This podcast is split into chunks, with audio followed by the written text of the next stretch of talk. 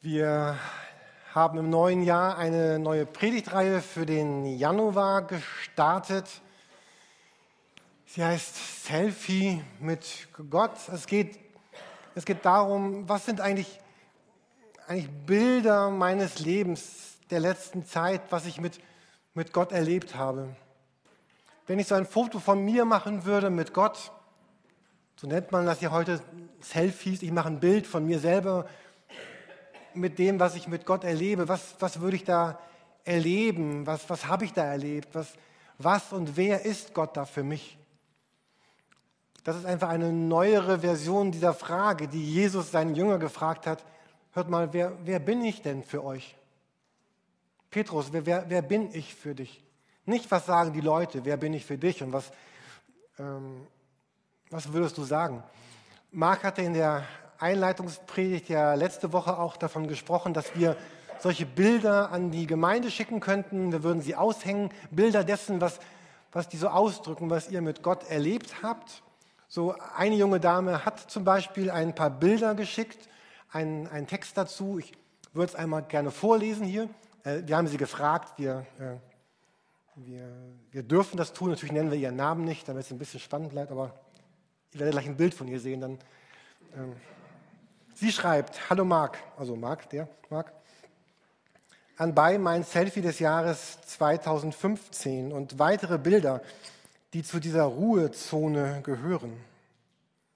Ich war im Herbst für drei Tage auf dem Dünenhof seiner Tagung mit dem Titel Nahe an seinem Herzen. Es war eine Zeit nur für mich und Jesus, die ich unendlich genossen habe. Hier draußen, wo Himmel und Erde sich berühren, so der Slogan des Dünenhofs, konnte ich Gott ganz nahe kommen. Es ging darum, wieder näher an sein Herz zu rücken, Blockaden zu erkennen, die uns von Gott fernhalten und Gott durch Kontemplation zu begegnen. Ich habe auch hier einen Vers bekommen, den du, also Marc, witzigerweise gerade am ersten Sonntag des neuen Jahres zitiert hast und der mich mit voller Wucht getroffen hat. Denn Gott hat uns nicht einen Geist der Verzagtheit gegeben, sondern einen Geist der Kraft und der Liebe und der Besonnenheit. Treffender konnte ein Vers nicht in mein Leben kommen. Genau, Marietta, heute Morgen nicht da. Olaf, bitte grüß Sie. Ähm, also schickt gerne solche Momente, solche Bilder, die ihr vielleicht in den nächsten beiden Wochen mit Gott erlebt oder wie Marietta doch genannt, äh, im Jahr 2015 mit Gott erlebt hat. Einfach, dass wir ein bisschen teilhaben und ihr dürft doch gerne selber erzählen hier vorne, was ihr denn da erlebt habt oder ihr könnt es vorlesen lassen. Aber es geht darum, dass wir machen Begegnungen, Berührungen, Erfahrungen mit Gott so, und die, diese Bilder, was sind das für Bilder, die du schicken könntest und machen würdest, wo beschrieben wird, wer Gott für dich ist, was ihr gemeinsam erlebt? Zu Jesus Zeit gab es noch keine Fotos, keine Videos. Ich hätte gerne ein, ein Bild von der folgenden Szene gesehen. Da ist Jesus gerade acht Tage alt. Also die Engel sind wieder weg. Die Hirten sind wieder bei ihren Herden. Irgendwann demnächst werden noch diese Weisen aus dem Morgenland kommen, aber die sind noch unterwegs. Und jetzt sind ist Jesus mit seinen Eltern in Jerusalem im Tempel. Und das war damals ja so ein Ritual, dass diese neuen Erdenbürger, die Eltern haben ein, ein Opfer gebracht, also nicht das Kind, sondern für das Kind. Also wenn die jetzt ganz reich waren, vielleicht ein großes Tier, wenn die arm waren, vielleicht ein paar Taube oder eine Taube. Jüdische Kinder wurden damals beschnitten, die Eltern haben gebetet. Also ist die junge Familie mit dem Jesus im Tempel in Jerusalem und dort sitzt ein Mann, der heißt Simeon, der lebt dort in diesem Tempel. Im Lukas-Evangelium kann man das nachlesen. Und von ihm heißt es, er wartet auf den Trost Israels. Genau, das ist der andere Lukas, nicht, nicht du, Lukas. Der aus der Bibel, der Lukas, genau. Und dieser Simeon, der, der wartet dort auf den Trost Israels. Und dann sieht er die junge Familie kommen und ähm, Mama, Papa und das Jesuskind und ich weiß gar nicht, wie die kommen, wieder mit Esel oder mit Tragetasche. Ich wie man das getan hat. Und dann sagt er, wo er Jesus sieht, meine Augen haben Gott dein Heil gesehen. Also da ist jemand, der wartet sein Leben lang, der ist jetzt alt geworden und er wartet sein Leben lang auf diesen Trost Israels, der kommen soll. Und jetzt sieht er Jesus und sagt, boah, jetzt, jetzt kann ich sterben, jetzt habe ich gesehen, worauf ich gewartet habe, jetzt habe ich erlebt, was Gott mir versprochen hat. Der Tröster ist da. Eine neue Zeit beginnt. Etwas ganz Neues startet. Gott hatte versprochen in Jesaja: Tröstet, tröstet mein Volk. Und jetzt ist Jesus da, ist der Trost da.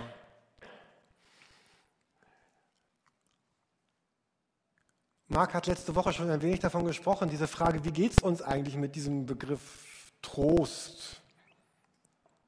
Trost einer Mutter, Trost. Kann es sein, dass es uns Menschen heute so geht, dass wir eher sagen, Trost ist so ein bisschen was für die Schwachen? Für die, die mit ihrem Leben nicht zurechtkommen, die so einen Strohhalm brauchen. Und die rennen dann in die Kirche und finden Trost bei Jesus. Wir gucken gerade so eine Anwaltsserie, die ist jetzt nicht super niveauvoll, aber wir gucken die einfach gerne, die heißt Suits, also wie Anzüge so auf Deutsch. Und da gibt es so einen Mike, so einen ganz jungen, dynamischen Typ, so vielleicht so ein Jonathan-Typ, den sehe ich gerade vor mir, der, der tut so, als wäre Anwalt, ist aber gar nicht Anwalt, also nicht, dass du eine Lügner-Version aber der, der ist keine, war gar nicht auf Harvard. Und dann gibt es so seinen Coach, diesen, diesen Harvey, das ist so ein ganz abgebrühter, cooler, abgezockter, cooler Typ und dann hat er gerade ein Problem und dann kommt Mike in sein Büro und dann sagt Harvey, bist du gekommen, um mich zu trösten? Das brauche ich nicht. Also das habe ich gerade letzte Woche gesehen, als ich mich auf diese Predigt vorbereitet habe und dachte, ja genau, ich brauche keinen Trost, ich bin stark, ich bin erfolgreich, ich bin ein Bär. Also ich brauche keinen Trost. Kennen wir das so als das billige Trostpflaster? Oder jemand kommt und, oh komm, ich puste deinen Trost mal weg, dann weht er vorbei. Die einen schaffen das Leben und die anderen werden getröstet. Entscheide dich, du bist stark oder jämmerlich. Du bist stark oder brauchst Trost. Und das mit dem Trost ist im Leben nämlich wirklich gar nicht ganz so einfach. Ähm, wir hatten letzte Woche, also Marc hatte über diese Lücken gesprochen, also diese beiden Lücken in unserem Leben. Auf der einen Seite, wer bin ich und wer will ich eigentlich sein? Und diese andere Lücke, was hat Gott versprochen in seinem Wort und was erlebe ich tatsächlich? Und dann ist da Gott, der manches ganz anders tut, als er das vielleicht versprochen hat, meinen wir. Oder später. Vielleicht kennen manche von euch diese Begebenheit in der Bibel, da werden Männer in der babylonischen Gefang äh, in der Gefangenschaft, also so Juden, die, die, die, wollen nicht die falschen Götter anbeten und die wollen nicht richtig gehorchen. Und dann werden die in so einen, einen ganz heißen Hochofen geworfen, so einen, einen Feuerofen. Dort werden die reingeworfen. Und das ist so heiß, dass die, die die reinwerfen, wahrscheinlich sterben gerade. Aber die überleben.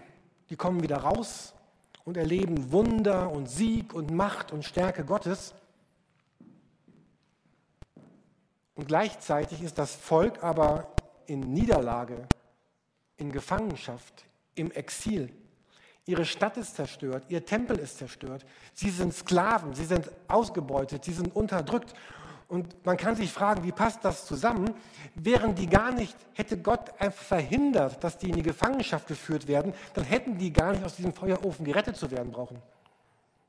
Hättest du nicht das erste verhindern können, Gott, dann wäre das zweite gar nicht nötig gewesen. Und so feiern wir in der Gefangenschaft den Sieg über den Feuerofen. Und genau das drückt unser Leben aus. Und ich wünsche uns für dieses Jahr, dass es uns gelingt, dass wir unser Leben anschauen, ohne es schön zu reden. Dass wir sagen, ja, da sind diese Lücken. Und wir brauchen nicht in diese Falle zu tappen, diese Lücken und diese, diese Spannung aufheben zu wollen. Ich möchte uns noch einmal diesen Text vorlesen aus dem ersten Teil der Bibel, dem Alten Testament, was Gott diesem Volk sagt in Gefangenschaft In Jesaja 66 lesen wir diesen Text in der Bibel und darin findet sich diese sogenannte Jahreslosung für dieses Jahr, diesen Vers, den die Christen über dieses Jahr 2016 geschrieben haben.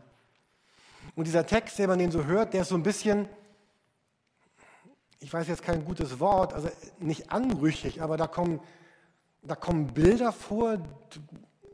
Ich weiß nicht, ob ihr die schreiben würdet, wenn, äh, wenn ihr so einen Brief schreiben würdet. Oder Jesaja 66 ab Vers 10.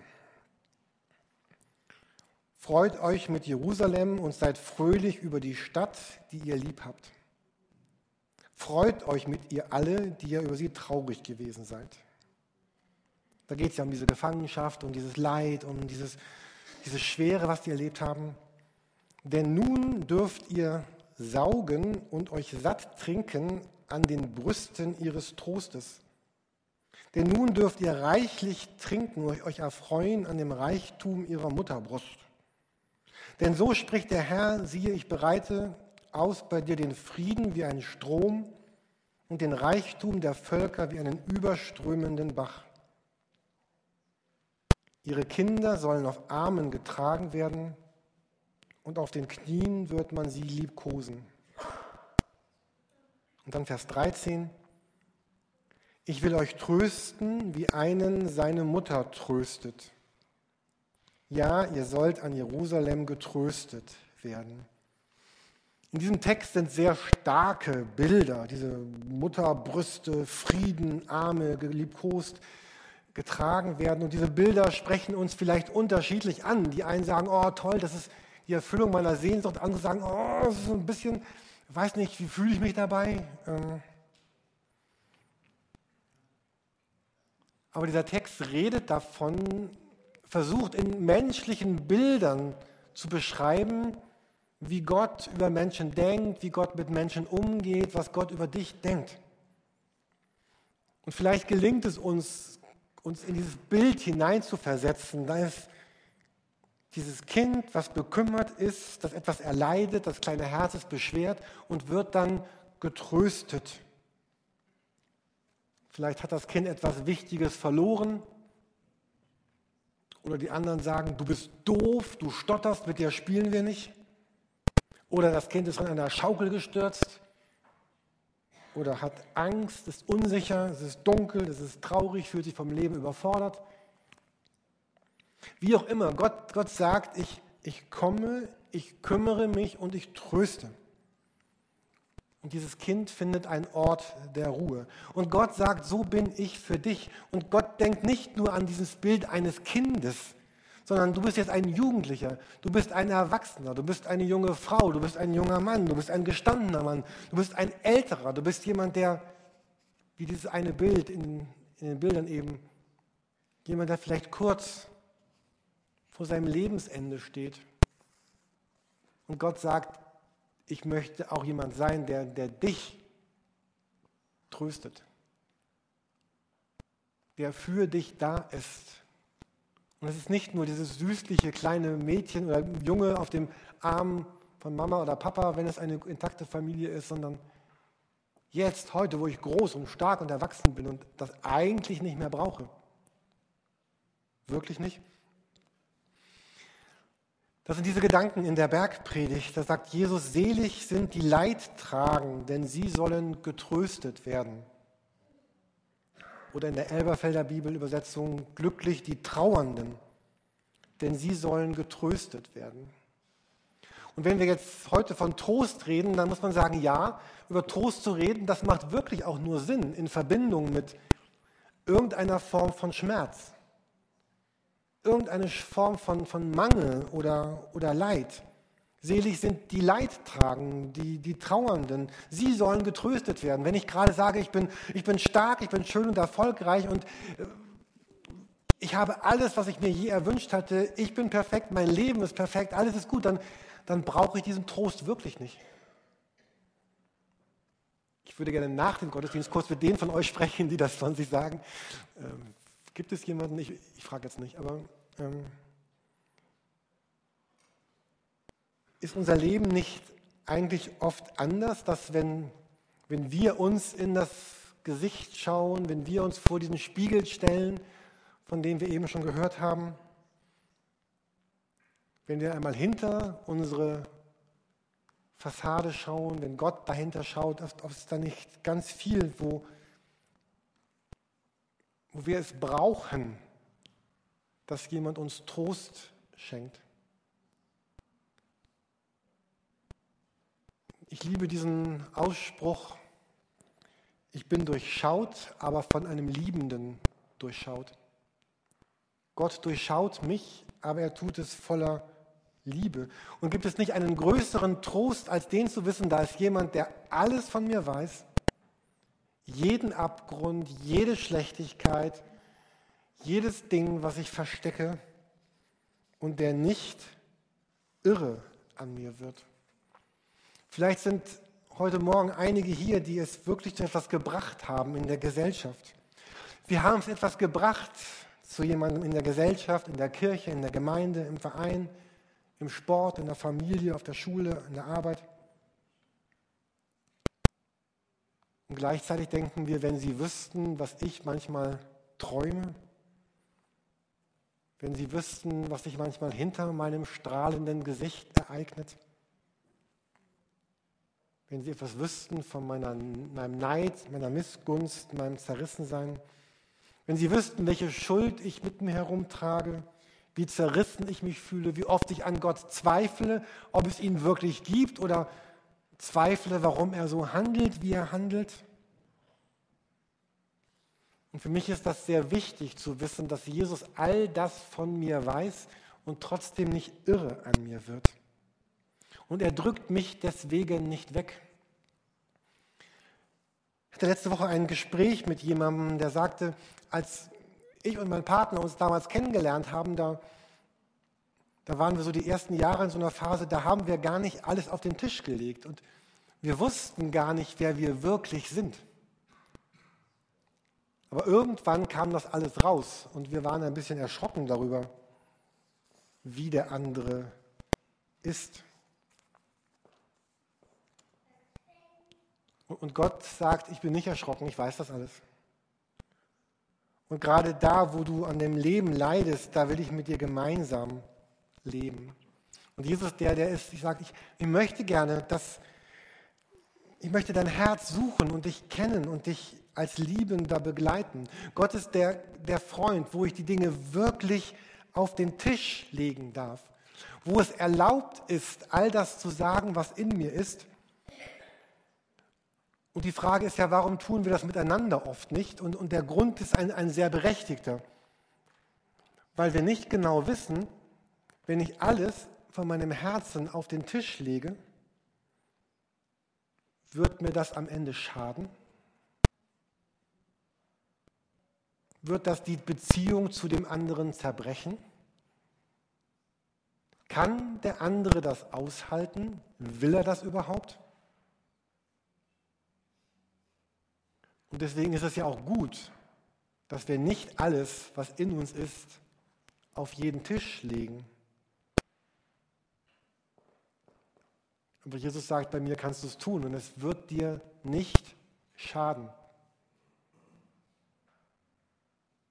Augenblicke von Schuld, von Versagen, von Unzulänglichkeit. Es heißt fürwahr, er trug unsere Krankheit, unsere Schmerzen, unsere Schuld. Gott tröstet. Leben ist immer auch verbunden mit Einsamkeit. Der Text, den ich kenne aus der Literatur, der diese Einsamkeit am, am besten ausdrückt, vielleicht kennt ihr noch ganz andere Texte, ist dieses Gedicht von, von Hermann Hesse. Ich habe es auch hier schon einmal vorne vorgelesen. Dieses Gedicht im Nebel.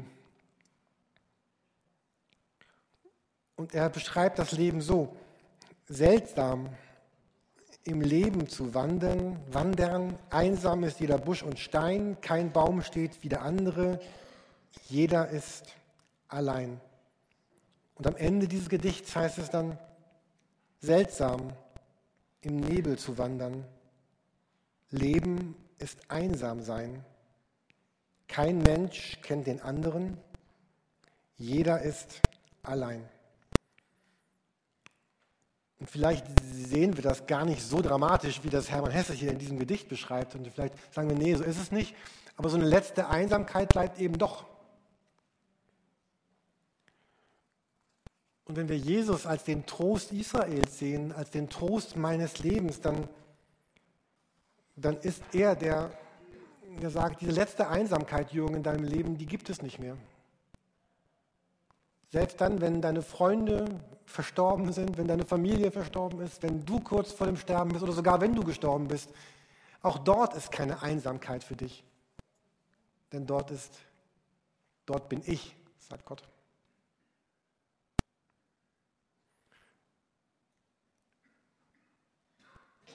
Wie geht es dir und deinen Lebensträumen? Es gibt so einen Text von dem Epicat, der hat das so gesagt. Wenn alte Türen geschlossen und die Fenster verdunkelt sind, darfst du nicht glauben, allein zu sein. Denn Gott ist bei dir und dein Schutzengel und weshalb sollten sie Licht brauchen, um zu sehen, was du tust?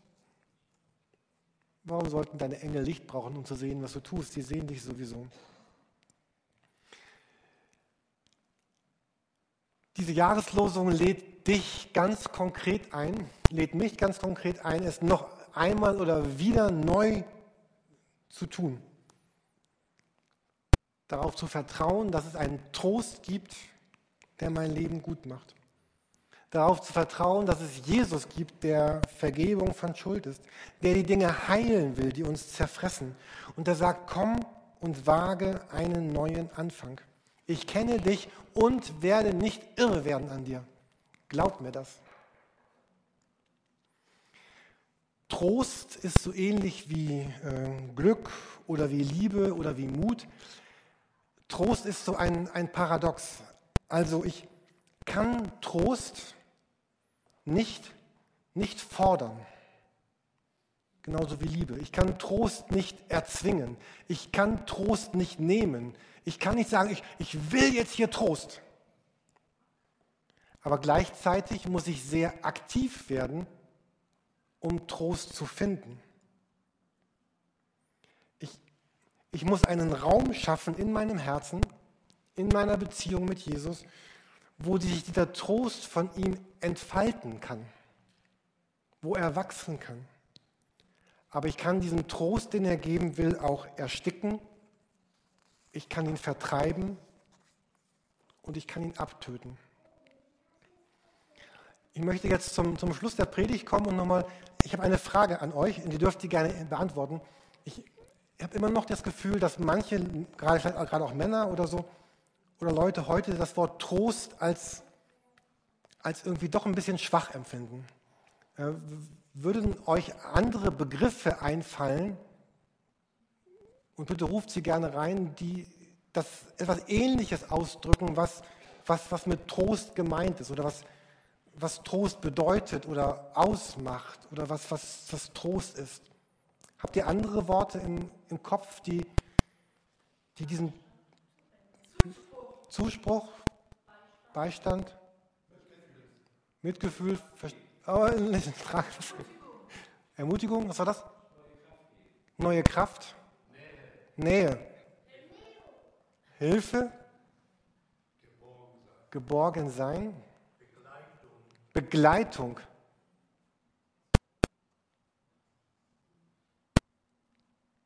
Ich gucke mal kurz, was ich ja noch hatte. Ich hatte Stärke, getragen, gehalten, Mut, Hoffen, nicht allein sein, Nähe, Begleitung. Ich, ich habe viel über dieses Wort, jemand sagte eben Begleitung, ich habe viel über dieses Wort Begleitung auch nachgedacht. Auch gerade vielleicht für Männer, aber bitte auch für Frauen. Also, es soll nicht politisch inkorrekt sein, dass, dass das Begleitung vielleicht so ein schönes Wort ist, was auch äh, Trost ausdrückt. Und als ich dann gestern über Begleitung und heute Morgen nachdachte, fielen mir so zwei, äh, zwei Bilder ein. Ich möchte gerne noch mal einen Freiwilligen nach vorne bitten, nämlich äh, Markus. Wenn ihr am letzten Sonntag im letzten Jahr da wart, dann habe ich Markus hier vorne verprügelt vor dem Tannenbaum. Vielleicht erinnert ihr euch daran. Ähm, heute gibt es Teil 2. Ähm, ich habe ihn vorgewarnt, also er wusste Bescheid. Ähm, ich habe zwei, zwei Bilder im Kopf oder zwei Gesten, die für mich äh, Trost ausdrücken oder Begleitung ausdrücken. Das ist zum Beispiel das eine Bild, was vielleicht der Vater einem, einem Kind geben kann oder auch ein, ein Freund, einem Freund, ähm, dass man jemandem einfach die Hand auf die Schulter legt. Ähm, hat euch schon mal jemand die Hand auf die Schulter gelegt in so einer, in so einer Art und dann gesagt, gut, da gehen wir jetzt hin? Und wir gehen da jetzt gemeinsam hin. Ich weiß nicht, ob ihr dieses Gefühl kennt, aber das ist ein Gefühl, was etwas bewegt in dir. Und vielleicht kann das ein Bild sein für Trost, Begleitung. Und ein zweites Bild, hm, das war das Bild der Stärke. Ähm, also ich liebe ja diese Abenteuerromane, ne? also jetzt die Kämpfer brechen auf, um den Drachen zu töten, um die Prinzessin zu befreien, um das Unrecht zu besiegen. Und dann stehen sie da und wissen, da ist die Tür, da müssen wir jetzt durch. Und dann stellen sie sich hin und gucken sich an, geben sich die Hand und sagen, guck ernst. Los. Okay, Markus, danke. ähm, ich weiß nicht, wie es euch geht, aber allein schon dieses Vormachen bewegt was in mir. Markus, ich hoffe, es war auch für dich irgendwie schön. Also ähm, aber es hat so dieses Bild, was, also das ist jetzt nicht mehr dieses kleine Kind auf dem Arm von Mami, sondern zwei Frauen, zwei Männer, ein, eine Gemeinschaft gibt sich die Hand, sagt, komm, wir gehen los und wir gehen da gemeinsam durch. Ja, wir gehen gemeinsam in diese Prüfung, wir gehen gemeinsam in dieses Krankenhaus, wir gehen gemeinsam zu diesem Gespräch. Wir gucken uns gemeinsam diese finanzielle Notlage meines Lebens an.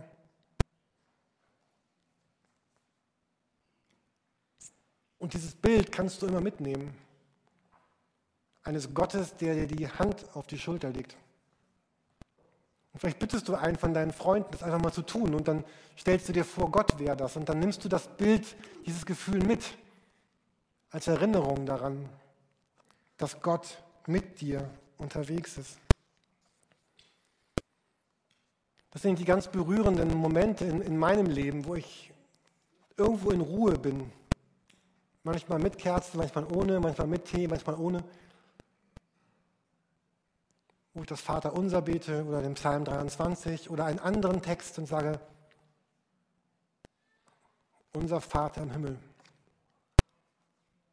mein guter Hirte.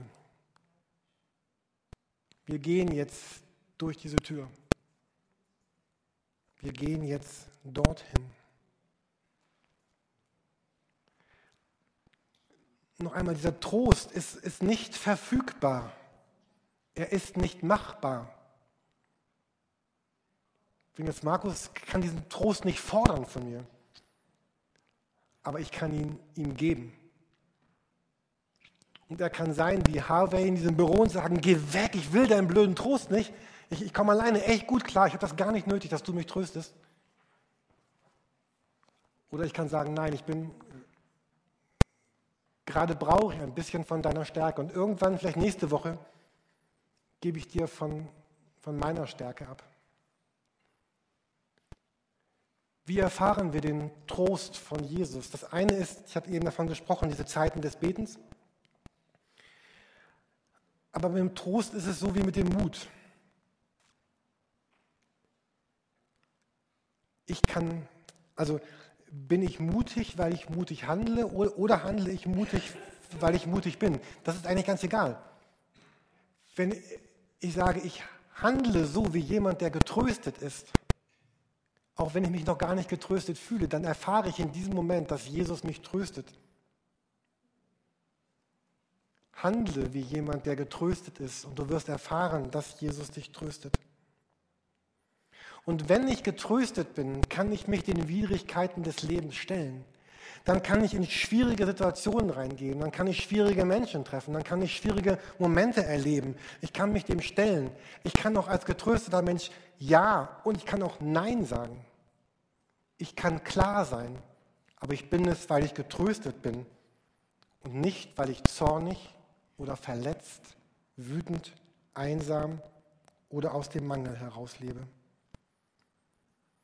Und ich wünsche uns, dass wir eine Kirche sind, die Trost, Stärke, Begleitung, Zuwendung, Gehaltensein in diese Welt hineinbringt.